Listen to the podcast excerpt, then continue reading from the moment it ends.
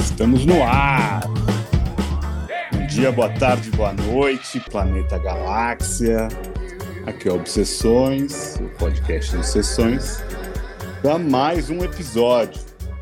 E hoje vamos falar de um filme lançamento Netflix, dirigido por Jane Campion, essa diretora neozelandesa, é a segunda mulher indicada ao Oscar de direção por O Piano, de 93. E aqui ela fez Ataque dos Cães, ou como a gente acha melhor, The Power of the Dog. Melhor não, né? É o nome do filme. Mas vamos lá. É, é um filme bom, difícil, duro, que aborda uma porrada de temas, mas a gente tem lá uma jornada de um cowboy e essa desconstrução desse cowboy. Não vou entrar ainda em muitos detalhes, é um filme que é problemático com spoilers, né? Vamos tomar cuidado. Só para falar um pouquinho do elenco, tem o Benedict Cumberbatch, ou Cumberbatch, o Jess Plimons, a Kirsten Dunst e o Cold Smith McPhee. Esse é o menos conhecido, mas é um sucesso esse moleque, hein? Matheus, eu vou começar com o Matheus, que foi o que indicou o filme. Ansiosíssimo para falar e eu tô ansioso para ouvir você, meu amigo. Quem são esses cães? Bom dia, boa tarde, boa noite. Certamente que esse episódio vai ser lançado bem mais para frente, mas é o primeiro episódio que nós estamos gravando nesse ano.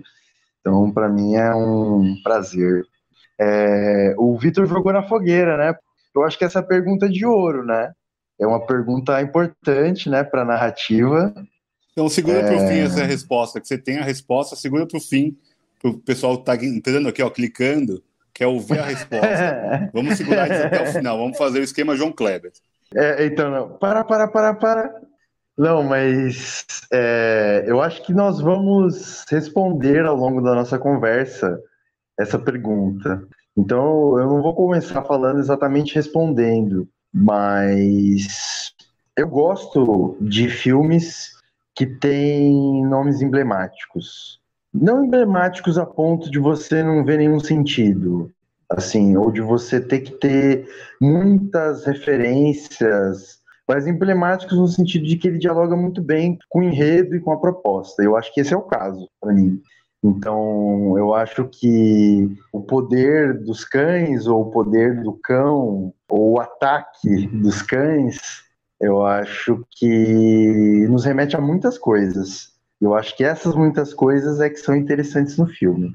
A começar pelo que será, ao final, lá o nosso top que são as paisagens do, do filme. Então, tem elementos do filme que se destacam muito, como, por exemplo, a fotografia, as locações, é, a trilha sonora, as atuações, o próprio ritmo do filme também é muito legal. Apesar que eu diria assim que ele é até um pouco lento, mas ele prende, pelo menos a mim me prendeu bastante. E ele tem bastante silêncio, mas mesmo assim ele consegue prender o espectador. E esse filme, ele conta, portanto, a história, né, de vamos dizer assim, né, de dois irmãos aí, que é o George e o Phil, vamos dizer assim, né, eles herdam a necessidade de administrar a fazenda, né, a propriedade dos pais, né, já são mais idosos e vivem numa metrópole. E eles administram ali aquela propriedade e eles são irmãos um tanto quanto diferentes um do outro. O George é um cara mais, vamos dizer assim, mais educado, mais comedido, mais tranquilo. E o Phil, vamos dizer assim, que é o mais machão. aciado também, né? Mais aciado, porque ele até toma banho. é isso, é.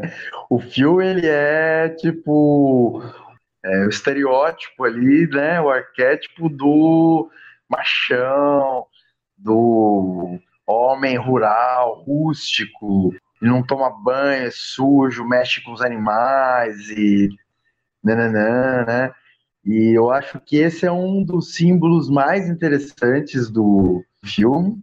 E a narrativa ela vai se desenvolver na medida que outros personagens entram é, no jogo. Um desses personagens é a Rose, que é uma viúva que vive né, nas imediações, ela tem uma espécie de um restaurante, né, uma coisa. Eu digo uma espécie porque no contexto que a gente está assistindo ali, né, que é 1925, nos Estados Unidos ali entre a fronteira dos Estados Unidos e o México, é uma coisa assim que até eles, eu acho que até eles puxam um pouco para trás, de certa forma, assim aquele contexto ali como se fosse meio que o século XIX. Tem-se essa impressão, né, de que você está ali mesmo com, entre aspas, os pioneiros até, né? Com aquela questão de a viagem para o oeste, você criar aquele, aquelas microvilas e desbravar e tudo mais. Então isso tudo está no plano de fundo, né? Naquela paisagem super árida, vamos dizer assim, é, e ao mesmo tempo aquelas ocupações humanas ali, tanto estranhas, né? Sem dúvidas que vem à mente, né? Era uma vez no Oeste, quando a gente assiste Ataque dos Cães. E eu tô, tô cheio de digressões aqui, é, mas já tô acabando já as digressões. O objetivo era contar a história do filme, né? Vocês estão percebendo, né? muito, tô, tô muito sintético, né? Tô, tô muito bom nessa, nessa linha. Mas para conseguir amarrar a história. Então, acaba que o George ele vai se aproximando da Rose e eles se casam. Vamos dizer assim, né? A revelia do irmão Phil. E isso cria ali uma espécie de um estranho conflito familiar que envolve inclusive o filho é, da, da Rose, que é o Peter, né? Aparentemente ele é homossexual e daquele contexto ali é, existe uma questão assim muito, né? É, de um tabu, vamos dizer assim, da um, o, o, o, homossexualidade, né? Tem toda uma questão assim do fio ficar incomodado, vamos dizer, com o fato do rapaz ele ser diferente, vamos dizer ali, né? Do, do modelo de masculinidade que estava colocado ali naquele contexto. E isso eu acho que é o, o mote aí é, do que vai se desenrolando no enredo. Não é mesmo, Leandro? Não é mesmo, foi uma bola assim, bem, bem mal levantada, mas vamos lá. É isso, é mesmo, Matheus, é isso mesmo. Eu vou dizer que teve momentos do filme que eu me emocionei. Acho que com o, o realismo da emoção, sabe? Assim, parece que é tudo feito para você quase que não notar, saca? Parece que é tudo, tudo ali calculado para assim, olha, se você não tiver comigo, você vai passar batido e você vai perder a emoção que esse personagem está sentindo nesse momento. Então, isso que o Matheus descreveu, né? O Jorge, o Phil, a Rose e o Peter, que são, na minha opinião, quatro protagonistas do filme, são uma atriz e três atores dividindo a cena brilhantemente, assim. É uma lágrima que escorre que você quase não vê. É um cinema assim invisível, vamos dizer, vamos assim chamar poeticamente, que toca muito, toca muito a quem gosta de, de arte, sabe? E, e você falou do Peter, né? E eu não colocaria ele como um homossexual, sabe? Hum, acho que não, acho que também tem uma, tem uma questão até de alguns filmes da época que vêm essa época, essa questão da homossexualidade no campo, não vamos entrar nesse assunto, né? mas homossexualidade no campo no início do século XX, no final do século XIX, eles se entendiam delicados, por assim dizer. É, e se eles fossem viver a homossexualidade, enfim, às vezes num contexto de violência, num contexto de uma repressão, de uma opressão, que aí você pode especular que outro personagem na, na trama também é homossexual, que é o, o machão, por exemplo, sabe? Você pode fazer essa leitura. Então, é, é uma discussão, é uma discussão, mas acho que é uma discussão muito mais de gênero do que de sexualidade, mas também não sou a pessoa mais apropriada para falar do assunto. Mas o filme tem essa coisa da, da delicadeza, do pequeno, e o Matheus falou dos silêncios e do tempo lento, que é quando o filme começa a acontecer para você. É, eu, eu senti que a trama se desenrola no silêncio e no tempo lento. Embora eh, tenha uma cadência assim do ritmo, para que realmente você, pessoa né, hiperativa, angustiada, ansiosa do século XXI, consiga perceber que ele está contando a história no tempo lento. Então, tem umas cenas que são de, de paisagens, né, como a gente falou. E no começo, eu confesso que eu me senti incomodado em algumas cenas serem cortadas no meio. Eu falei, essa cena de paisagem tinha um tempo maior. Mas depois, conforme o filme vai se desenrolando, você entende as opções desses cortes. E você fala, nossa, faz sentido, porque eu tinha que ver isso aqui. Esse, esse momento do personagem precisava ser lento. Faz muito mais sentido isso que provavelmente seria algo que tradicionalmente ou costumeiramente eu avançaria, avançaria no, no ritmo. Não, esse é o retardo. E o que eu tô dando para você que eu vou avançar no ritmo, eu corto. No caso a Jane como diretora e todos os atores, toda a equipe pensaram bem nisso. De não, eu não vou para onde você quer que eu vá. Você está muito viciado enquanto enquanto espectador dessa coisa. E aí o filme vai ficando grande nessa questão de arte, sabe? E outra coisa que me chamou a atenção também na questão de arte são os momentos que os personagens estão com eles mesmos. São cenas geralmente sozinhas aquilo tem um, um, um, diálogo com a estética da performance e você não consegue saber se aquilo é um momento psicológico, se é um momento onírico, por que não dizer, ou se realmente aquilo está acontecendo. Porque parece o, o, o inconsciente da personagem fazendo aquilo, né? É quase que absurdo aparecer uma cena como aquela e aí cabe, porque se você vai para os símbolos, para a beleza que tem o filme, ou para o desejo de expressar alguma emoção, fica muito bonito, muito poético. Mas é muito bom falar de um filme em que você pode elogiar bastante, sem, sem dar os spoilers, né? Eu acho que é um filme que dá para você aguçar bastante as pessoas a verem se elas gostam de de um filme que não é óbvio, de um filme que é bonito, apesar de ter um, um suspense, um terror, às vezes algo até bizarro, beirando macabro, ele também te descansa. Então eu vou dizer como Matheus, adorei. E agora é com você, Vitor, como Matheus passou. Muito obrigado, Leandro. Muito obrigado, Matheus. Que beleza. Eu achei bonito ouvir vocês falando, porque a minha sensação. Eu fiquei tenso o filme todo, para falar bem a verdade. Eu, eu vivi o filme como um filme de mistério, de suspense, porque muito é não dito no filme, né? Então, quando o Mama fala dos, dos silêncios, eu acho que tem silêncios que dizem muito mais do que qualquer verborragia. E o filme usa muito bem essa parte do silêncio, de olhar, o toque, é, o tocar um, um instrumento. Então isso diz muito sobre aqueles personagens. Eu acho que o, o George é, é, o que menos aparece, né? Em certo momento do filme ele some, porque ele vai para a cidade trabalhar e tudo mais. E é o momento que o Peter surge de alguma forma. Então no começo do filme é mais a apresentação desses personagens, dessa relação de irmãos estranha, né? Eles são bem diferentes. É a entrada da Rose na família que acaba bagunçando mais ainda o que já estava bagunçado ali de alguma forma.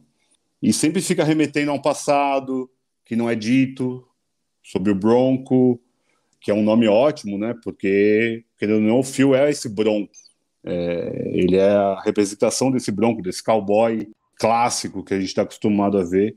Igual o Matheus falou do, do filme que a gente comentou, Era Uma Vez no Oeste, mas diversos filmes de, de cowboys são sempre os mesmos arquétipos, né? E aqui o, o interessante é ver como um menino, né? Porque o Peter é um menino, querendo ou não, ainda consegue incomodar a ponto de esse cowboy tirando o chapéu, tirando o lenço, tirando a espora, ele vai se despindo de alguma forma. E não estou falando nem na parte é, sexual, não, é a parte mesmo do caráter. Como se fosse um reconhecimento de si, um espelho. De alguma forma é bonito ver uma pessoa conseguindo enxergar coisas diferentes. Me gerava medo, me gerava um, um pânico, assim, sabe? Vai dar uma merda absurda. Não que não dê, mas é, é a, a, minha expectativa é de, de outra coisa. Não era o que acontece. Então o filme para mim foi surpreendente nesse sentido também. Por mais que tenha a parte das imagens que é belíssimo, né? As locações foram na Nova Zelândia, o país da, da Jane, mas o filme se passa nos Estados Unidos, nos anos 20, né?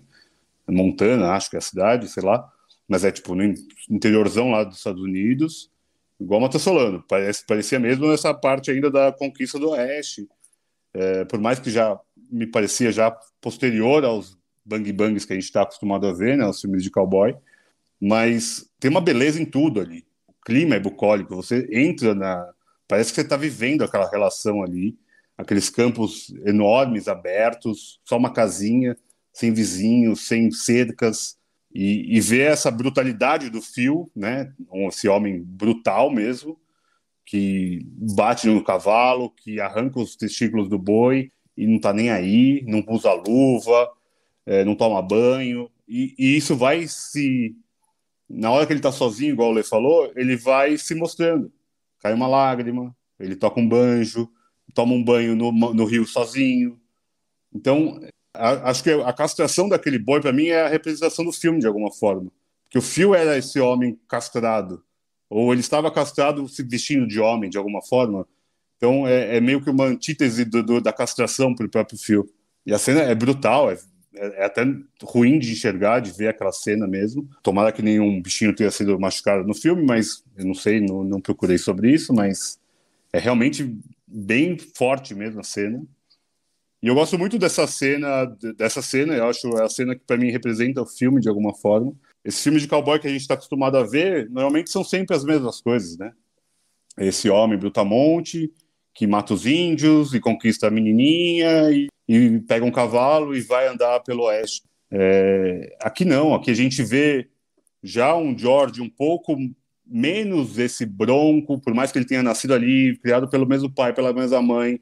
E talvez devesse ser assim, é, o que a gente está acostumado a ver com Hollywood não era 100% só aquilo. Então acho que é, é, bonito ter esse olhar da Jane é, e do, do, livro, né? É, um, é baseado no livro, que traz essas figuras já bagunçadas referente à nossa, nossa memória né, histórica sobre cinema, principalmente. Tá essa Rose, que é uma mulher que já complexada, com um filho que tem essa, esse problema de aceitação, é, não estou falando de sexualidade, aceitação popular mesmo das pessoas. Eles olham o menino já caçou, então é algo que seria o bullying atualmente. Era isso, era um preconceito sobre a figura do menino. Então a mãe que sofre por isso. E ela tinha já perdido o marido de uma forma trágica, que também não fica muito claro, e depois vai também se desnudando de alguma forma o motivo que aconteceu ali. E para mim, o fio é incrível, eu acho ele ótimo, essa lógica dessa desconstrução do cowboy. Mas o Peter, para mim, é ele rouba a cena. Aquele menino é incrível. E depois eu fui ver o que ele já tinha feito. Ele tinha feito já só filmes quando ele era muito menorzinho. A Estrada e Deixe-me Entrar, um filme de terror. Ele surgiu aí e tá ótimo. Ele rouba a cena para mim. A Kristen Dust também tá ótima. Ela tem um momento lá do alcoolismo, super visceral ali. É, talvez não seja a melhor atuação dela, porque ela já fez Melancolia, mas ela tá ótima. Mas o Benedict também tá incrível. Acho que é a melhor atuação que eu vi dele. É, e ele fez Jogo da, das, das Intrigas, né? Jogo das Imitações é, fez os filmes da Marvel, então ele é super versátil. E aqui ele é, é, era um cara que eu não imaginaria no papel desse. Assim, não pensaria nele num, num papel desse e ele cai super bem. Achei que o filme toca em vários assuntos, né? E ele consegue ir se fechando sem dar respostas óbvias, sem ficar expositivo, sem ser, sem ter, sei lá, escrito, ah, isso aconteceu por causa disso. Fica nos detalhes mesmo, você tem que ficar super atento. E esse ritmo lento, e ele no último terço ele acontece. É, é muito rápido o final ali, mas não acho que é abrupto, eu acho que é rápido porque é isso. Uma ação tem que ser tomada, tem que ser rápida. E, e acho que o que acontece ali é, é tem que ser assim mesmo porque ele surpreende, me, me surpreendeu. A segunda vez que eu vi, como eu já sabia o que tinha acontecido, me prendeu menos, mas não menos por conta da beleza, porque a beleza é absurda. Eu peguei vários outros detalhes que eu não tinha pego, mas como eu já sabia o que tinha acontecido de fato, né, como tem uma resolução o filme, me prendeu um pouco menos para o final. Mas eu achei absurdamente bonito. Tem cenas que ficam assim que vão ser memoráveis de alguma forma, principalmente quando a gente falar de filmes que abordam a homossexualidade ou abordam esse tema do cowboy moderno. Claro que o Brokeback Mountain é o mais famoso sobre isso. E esse filme não tem absolutamente nada com isso, nada, nada a ver com a expositividade sobre um caso tórrido de um romance. Mas aqui tem cenas até mais eróticas do que naquele filme. Tem, tem cenas de toque na cela, na desconstrução da cela, o cavalgar, é, que são tão belas e visualmente mesmo excitantes, elas são bonitas visualmente, que é um filme que fala nos detalhes, fala na suavidade. Ele não grita em nenhum momento. E eu acho isso é, louvável mesmo. Vocês ficam falando, falando, falando do filme, e a gente vai lembrando, lembrando do filme e identificando a grandeza do filme. É, e quando eu vi, foi essa a sensação que eu tive. Cara, tem tantos detalhes interessantes, eu queria falar um pouco desses detalhes. Eu achei bem interessante o, o Leandro ter falado dessa quebra da, da paisagem. Realmente, assim, sui generis, essa ideia de que o filme é tenso, mas descansa eu sou um espectador que gosta muito disso, inclusive, de, de ver filmes que têm esse apelo visual via paisagens, né? Via landscapes. Tipo, é, isso é uma coisa que me pega, porque é gostoso, né? Você relaxa, você viaja, mesmo que não sejam necessariamente paisagens é, amenas. E esse filme ele traz isso mas ao mesmo tempo, é, aquelas paisagens lindas e gostosas, nelas tem uma coisa, e essa é uma interpretação realmente muito minha, que eu vou falar aqui, mas elas trazem uma certa claustrofobia. E eu acho que eu enxerguei isso principalmente é, na Rose, quando ela está no movimento de alcoolismo dela, isso para mim fica muito claro. Ela não tinha nenhuma, nenhum escape. E ela não conseguia lidar com a angústia, que não era somente a angústia de não aceitação, vamos dizer, da nova fase da vida que ela estava vivendo, mas uma angústia que já vinha de antes. Tanto que é citado várias vezes que ela chorava, né? Principalmente o George. Ah, ela estava chorando. Ah, ela chorou. Então ela já vivia uma angústia, uma, sei lá, uma depressão, será que a gente poderia dizer isso, né? E que talvez tivesse a ver com o casamento anterior, talvez tivesse a ver com a aceitação do filho, como o Vitor falou, é, e talvez não, né? É, enfim, né? a história da personagem não é, é contada o suficiente para a gente tirar nenhum tipo de conclusão, mas tem vários traços ali super interessantes. Então eu acho que existe essa questão, assim, né? De você ter uma amplidão, assim, né? Uma imensidão territorial, um universo de coisas a serem visualizadas, uh, e ao mesmo tempo existir essa claustrofobia do desejo e essa claustrofobia social. É, esse é um, um detalhe, assim, vamos dizer, desses cortes. E aí, quando o Leandro fala do corte, eu acho que. Eu, eu não sei, assim, né? Pode ser que eu esteja vendo uma coisa onde não existe. mas foi uma, uma observação para mim que foi relevante. O sentido que eu dou ao corte dessas paisagens, acho que tem um pouco a ver com isso, assim, né? tipo, é, era algum escape, tem uma beleza, mas ao mesmo tempo tem algo podre de fato. E, e, e isso não deixa de ser uma metáfora para a vida, né? Então, daquele mundo particular que está sendo tratado no filme, a gente também consegue ver coisas que estão fora é, daquele enredo, né? E isso talvez também facilite a, a grandeza da obra. Ah, Matheus, é, é, desse contraponto, né? É muito landscape, muita terra para escapar, mas eu, eu não, não, não consigo ir para lugar nenhum, né? Não sei, não sei, ficou. Deixa eu fazer uma provocação, então, Lê. Vamos ver. Faça, faça. eu vi uma entrevista da, da Jane, de todo o elenco, né? No festival de Nova York. E daí, várias perguntas eram sobre masculinidade tóxica. Ela falou: Eu não vou mais falar sobre isso.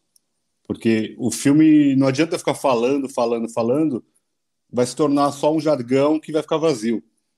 O filme, o, o filme aqui, a gente está falando dos anos 20, é uma outra mentalidade. É, eu queria entender com vocês, né? Óbvio, somos três homens aqui falando, é, mas quem falou foi a Jane Campion mesmo sobre isso. É, de que o, o filme, é, ela falou, eu estou abordando seres, eu estou falando de um livro, é, o roteiro é baseado num livro. Eu, eu não estou querendo levantar bandeiras além das bandeiras que eu já levanto. O filme é sobre aquelas pessoas. Ela falou, porque ela, ela até comentou, ela falou, eu tô, eu convivo com um monte de homens. Eu sou casada com homens, sou casada. Olha os atores que estão aqui, Benedict, o, o Plymouth. O Plymouth, inclusive, é marido da Kristen Dunst na vida real, não só no filme. É, ela falou, não, não adianta ficar só batendo nisso, porque o filme não é sobre isso. É sobre tudo isso que eu coloquei no filme. Isso está lá porque é uma característica daquele momento da, da história. Não que não exista mais. É, mas eu queria entender com vocês se vocês acham que isso pegou para vocês ou não. Eu acho que não é sobre isso, sabe? Eu acho que é, é sobre a história do cowboy mesmo, porque todos os, os temas do faroeste, eles estão ali de alguma maneira. E aí, e, talvez Faroeste tenha feito sucesso no mundo inteiro, porque os temas que estão ali no fundo são temas universais. Né? De uma mãe com um filho, de uma família que se desmonta e se refaz, de alguém que não se encaixa ali, né? de, de uma pessoa que, que é diferente num lugar, que ela é vista como um estranho, um estrangeiro, porque ela não Sabe? Tá tu, é tudo muito universal. Um, um, um rapaz que é jovem e não se enquadra na vida que estão propondo para ele num determinado lugar. Ele não é igual aos outros rapazes. Uma viúva que sofre porque ela precisa, sei lá, criar o filho de alguma maneira. O que é mais brilhante no filme é a abordagem do tema. Porque, por exemplo, estou falando da mãe com o filho. Em nenhum momento a personagem da Rose diz para o Peter: Meu filho, eu te amo. Mas isso fica tão claro nas primeiras cenas do filme, o amor que ela tem para aquele filho, que é quando ela olha para ele ali e. Bem no começo do filme, né? Que ele, que ele, você vê que ele tem dons manuais, ele tem uma coisa assim de de artista, artista plástico até, um, uma pessoa que observa e se sensibiliza. E ela consegue se sensibilizar com o que o filho faz, né? No restaurante, quando alguém ofende o filho dela, ela vai lá e defende. Com aquela aquela cena que a gente sabe qual é, não vou falar qual é. Mas é uma mãe que ama o filho. Em nenhum momento ela diz: "Meu filho, eu te amo", ou proferiu alguma palavra para ele é, dizendo isso cinematograficamente, sabe? Mas a gente sabe porque é como a nossa mãe ama a gente, né? E aí a gente fala, nossa, Ela realmente ela tem um amor que por ele é incondicional. E, e o filme resolve isso muito bem, porque ele trata esses temas resolvendo na, na cinematografia, no gesto, no toque, como o Vitor falou. Então é um trabalho muito fino, muito sofisticado, que eu não lembro de ter visto, a, não lembro de ter visto isso. Essa alguém conseguir esse grau aí de, não, não lembro, recentemente pelo menos não. Mas eu sempre respondo as perguntas, desviando das perguntas, criando novas indagações e não sei, não sei nunca para onde eu vou. É muito louco isso. Mas tá aí, tá aí pro, pro Phil. Será que é Phil mesmo? Responder. O Leandro é, amou o filme também, né? Eu acho bem, bem massa o Vitor ter colocado essa pergunta dessa forma, porque eu acho que foi uma forma, claro, né? Também fez uma pesquisa aí para entender o contexto, né? Da, da recepção do filme e, e, enfim, né? E de como os realizadores também estão se posicionando eu acho que é um tema que é difícil fugir no filme, né? Como espectador e como público e tudo mais. É, o filme vai remeter, de certa forma, a essa questão de gênero, de sexualidade, de desejo, é, um etos social, vamos dizer assim, na falta de uma palavra mais específica, né? É, mas eu vou fazer uma coisa que faz tempo que eu não faço, que é fazer uma análise um pouco analítica aí, né? Psicanalítica, vamos dizer assim que eu acho que pode, pode dialogar um pouco com a questão, vamos dizer, de gênero, né? Eu acho, como, assim como o Leandro comentou, colar a discussão de gênero em qualquer contexto não necessariamente é o que precisa ser feito. É, só que assim, eu, de certa forma, vou fazer isso também ao falar um pouquinho da psicanálise.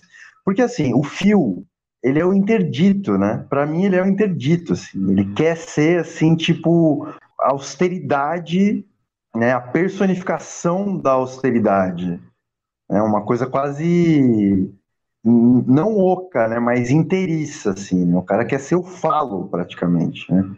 E, e isso nessas cenas sutis que vocês citaram, isso também aparece mas ao mesmo tempo aparece uma certa ambiguidade, né?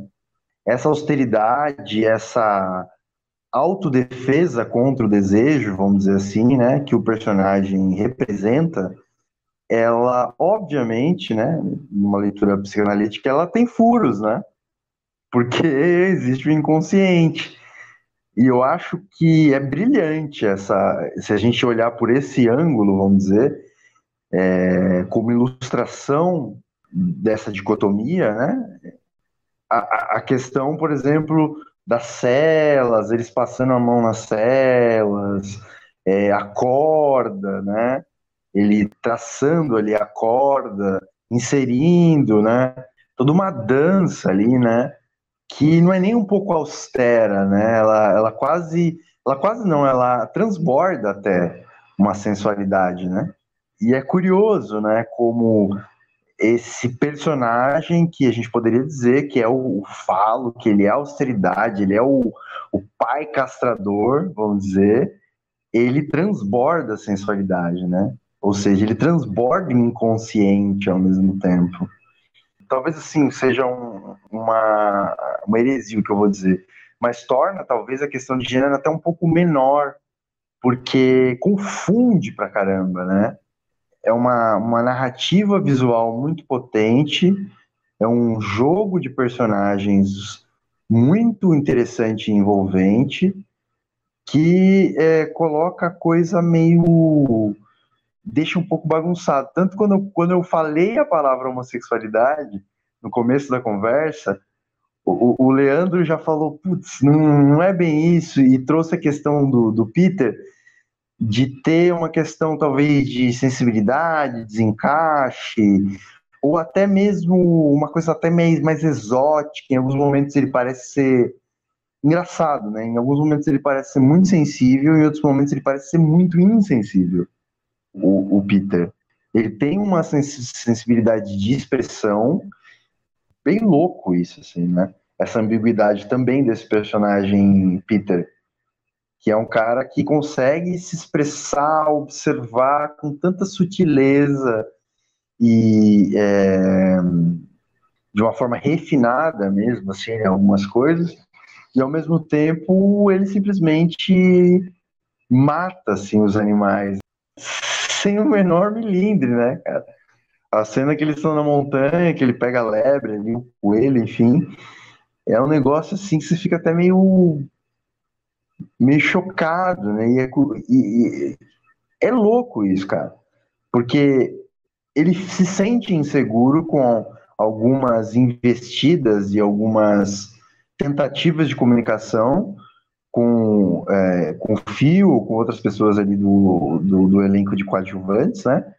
Ele fica super inseguro e, e com medo, e ao mesmo tempo ele se sente super corajoso em outros momentos. Cara, tem cenas muito interessantes, cara, no filme. Eu vou só citar duas para encerrar essa, essa fala aqui.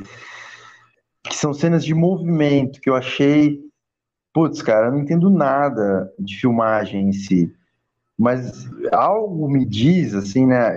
A minha emoção ao assistir foi que é, se conseguiu fazer tecnicamente uma coisa que demonstrou uma emoção muito interessante. Uma delas é aquela cena em que eles estão numa espécie de uma feira ali, uma reunião, né? Tá todo mundo ali é, em volta, né? Com umas barracas e o Peter, ele atravessa.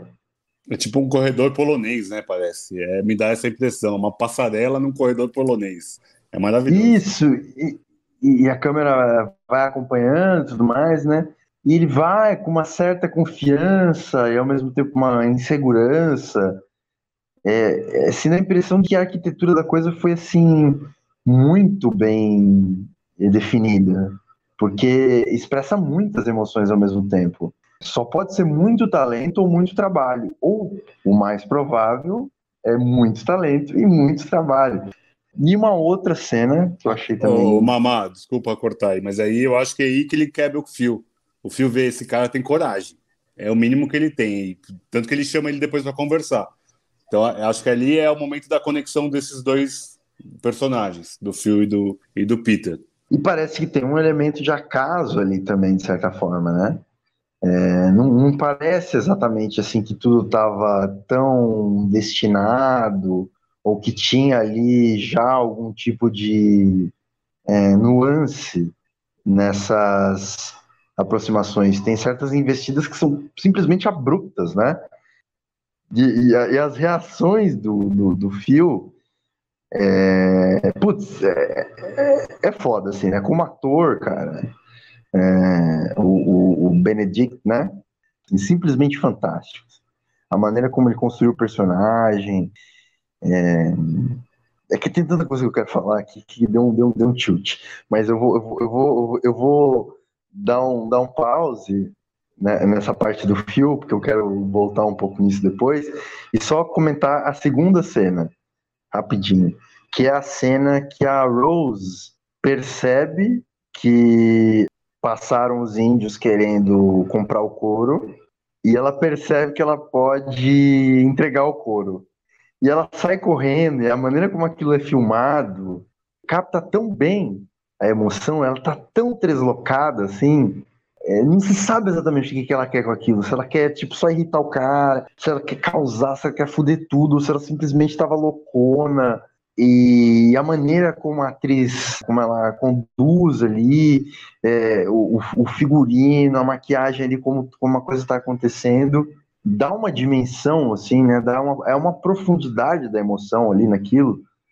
E a reação dos caras também, que é tão esquisita.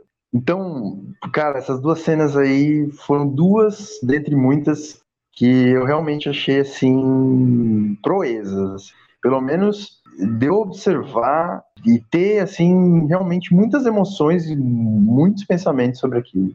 Lê, você tem alguma cena que Está guardada aí na sua memória?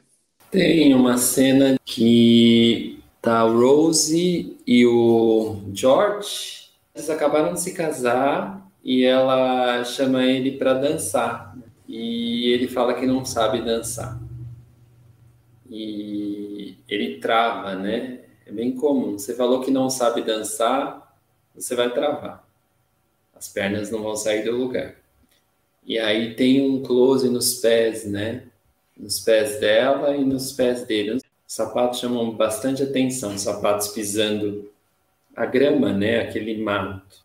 E aí ela fala para ele assim uma coisa que é crucial para dançar. Não pense Chamou atenção ela falar isso.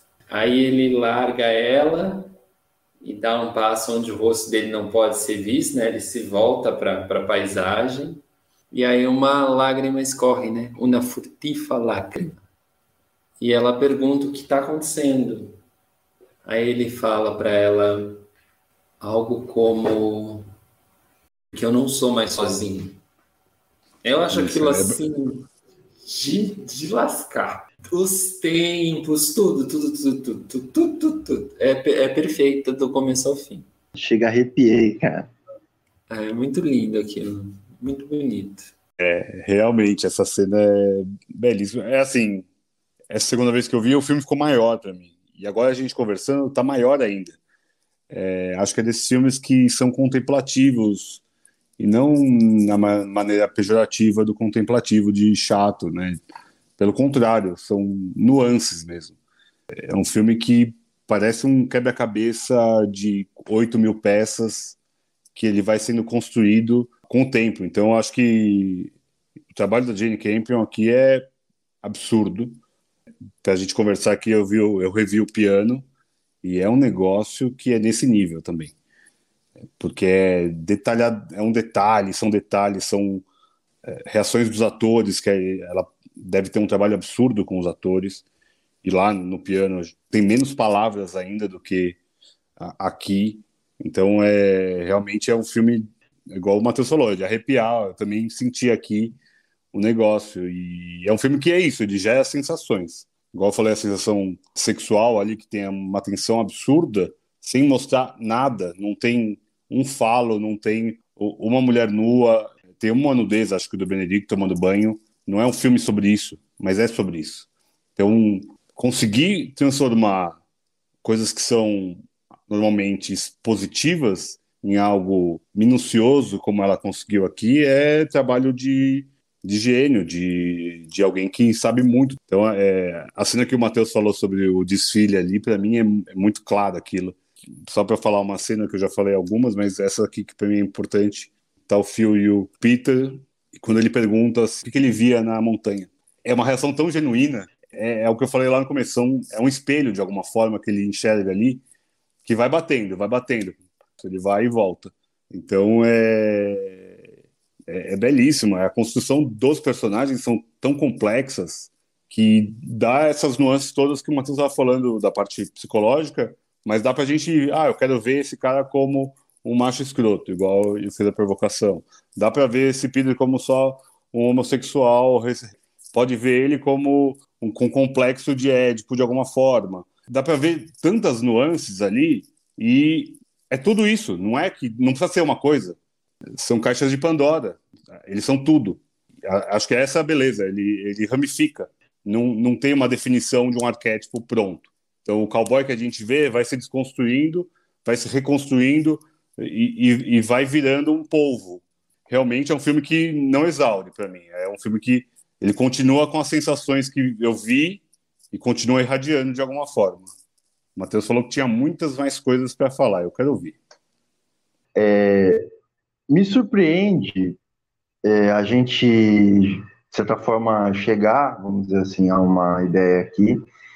Uma das coisas que sobressai no filme é a forma como ele foi né, conduzido e a técnica, as diversas técnicas empregadas nele, né? E aí, o que acontece? Quando eu vi, e eu pensei que é um grande filme, de, de, debaixo da minha insignificância, falei, cara, esse aqui é um filme para Oscar, cara. Porque eu achei assim foda demais, cara. É, o Victor tá com a estatueta aí já, né? muito bom, muito bom. E eu acho legal que um filme, vamos dizer assim, tão técnico, entre aspas, assim, consiga transbordar tanta emoção, né?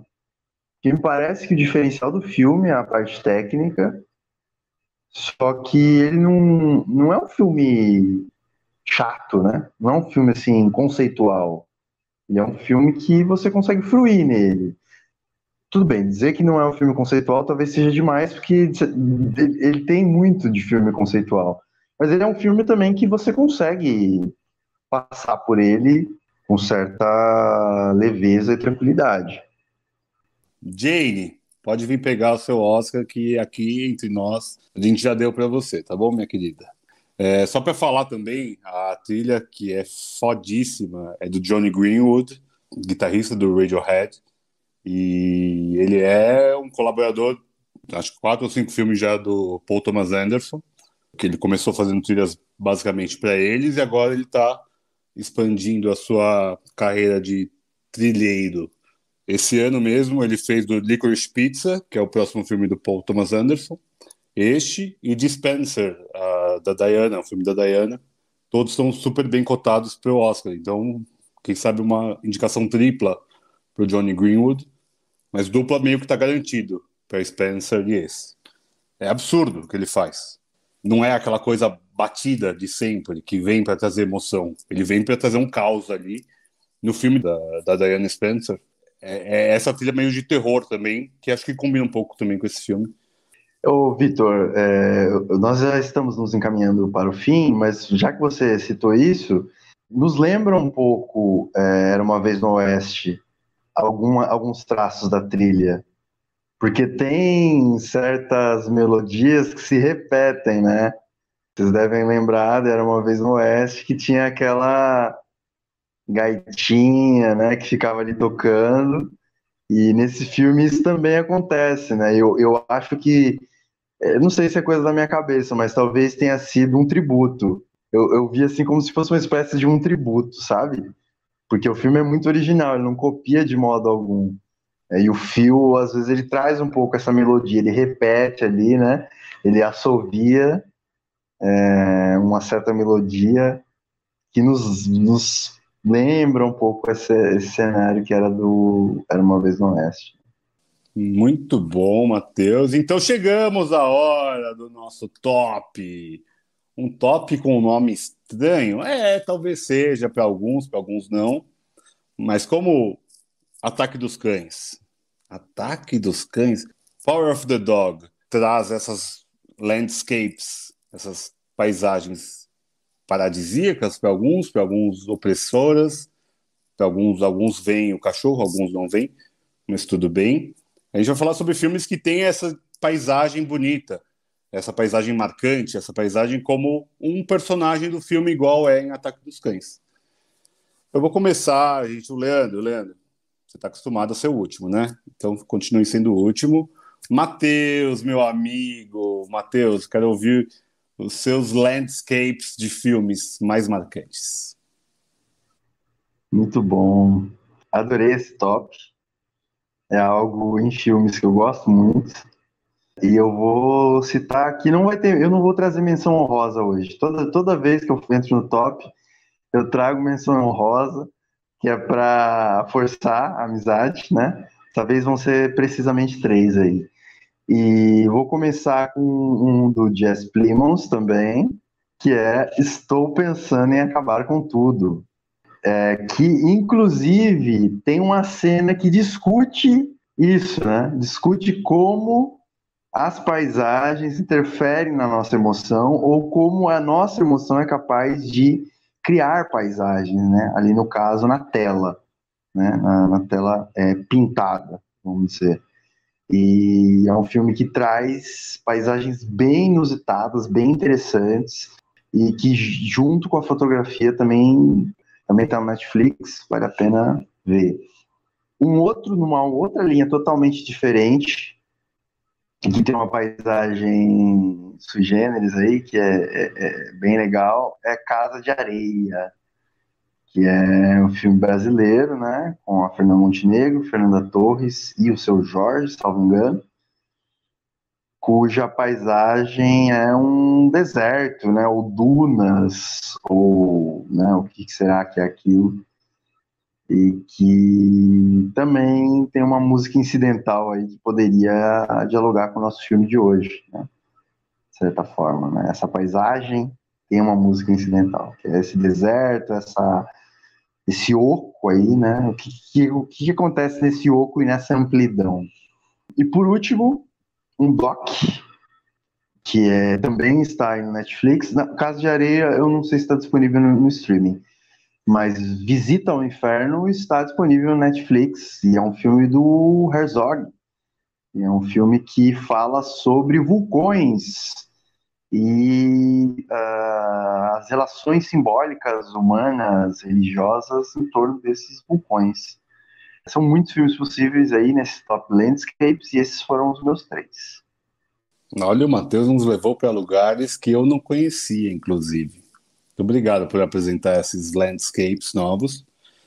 Eu vou fazer uma, uma menção honrosa a você, Matheus, já de cara, antes do meu top. Já que você não trouxe, eu vou trazer por você. Na Natureza Selvagem, para o Matheus, tá bom? É um filme icônico do nosso grupo referente ao Matheus, tá bom, gente? É uma piada interna, mas é um filme que tem landscapes lindíssimas mesmo. Eu vou falar das minhas, então. Eu vou reforçar Jane Campion com o piano. Também é filmada na Nova Zelândia e tem cenas belíssimas, principalmente do piano no mar, é, do piano na praia, no caso. É um outro tipo de, de paisagem que é encantadora no filme e que acho que é muito uma marca dela, né? Uma marca registrada da diretora mesmo. E é um filmaço, é um filme que vai ficando com você, é um negócio absurdo.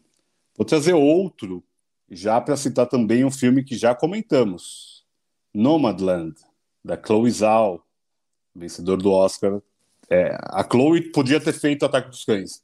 Os meus dois filmes dela são sobre cowboys modernos, digamos assim, né? Sobre essa, essa vida no campo, essa vida rural.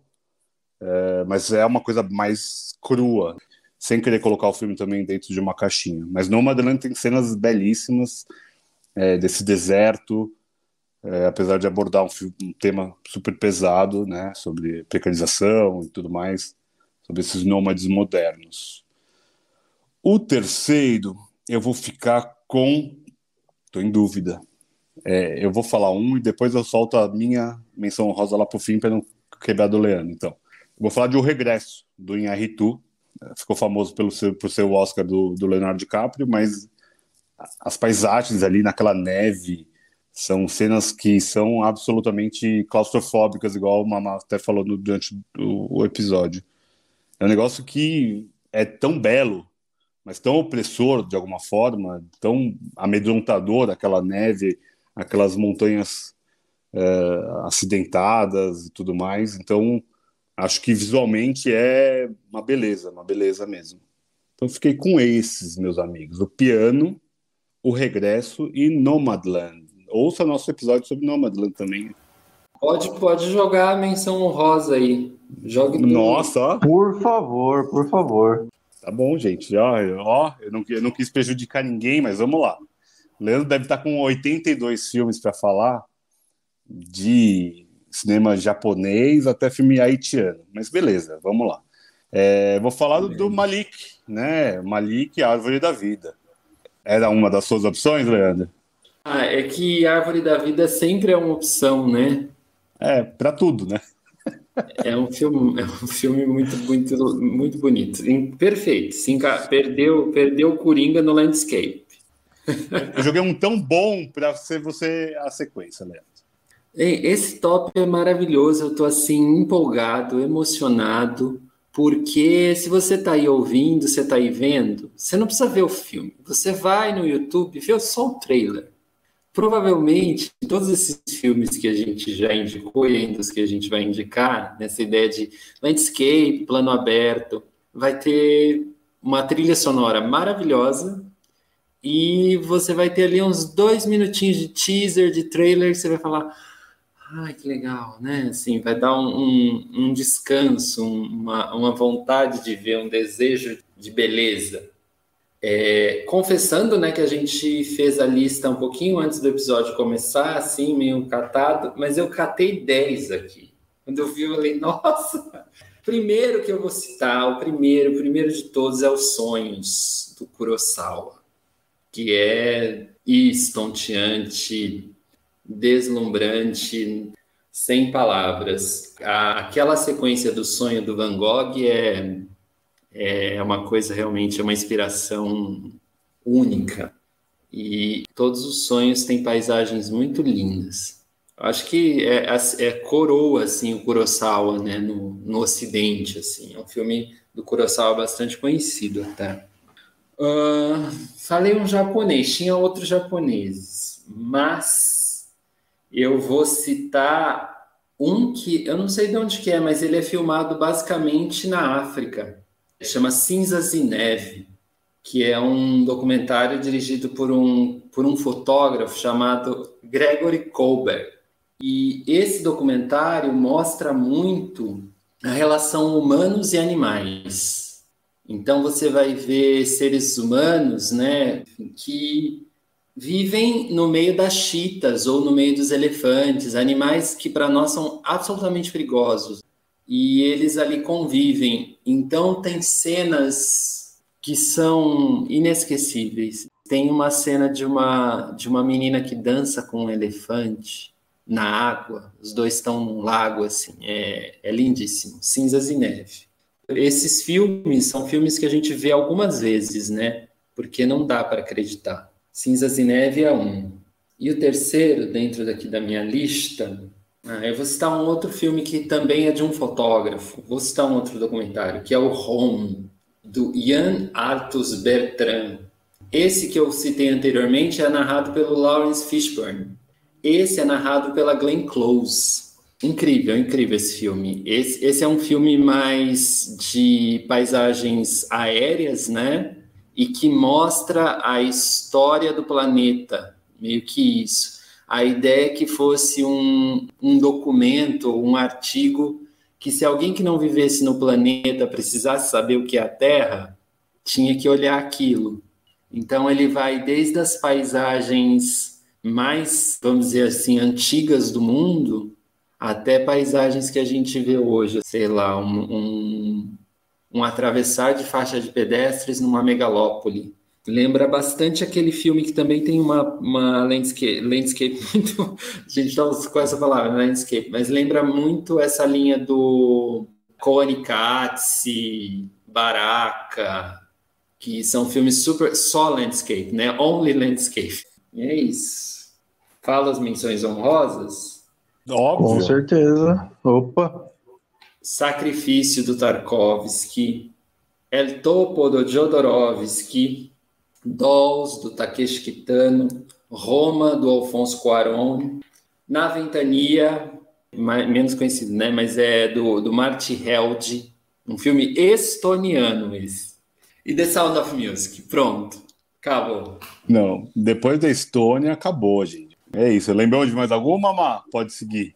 Tem algum filme da Estônia não. que você lembrou aí? Não. Não, não, vamos, vamos adiante. Eu acho que nossa lista está bem completa. Muito bom. Nossa. Falar a verdade, hoje foi um baita episódio de um baita filme.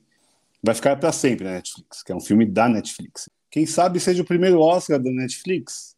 Talvez seja o primeiro Oscar da Jenny Campbell. Primeiro Oscar de direção, tá? Ela já ganhou como roteiro do piano. Mas seria histórico, imagina? Duas mulheres na sequência ganhar, Chloe Zhao e Jane Campbell. Ia ser incrível. Muito obrigado, meus amigos. A gente falou de um filme que aborda o cowboy, fala sobre nuances, sobre gênero, sobre paisagens, né? Landscapes. Acabou aqui o episódio? Vai ver, olha pela janela, esquece um pouco, desliga um pouco, vai se conectar com o planeta, mas vai ouvindo o podcast também. Não tem problema nenhum. Põe outro episódio e por aí vai.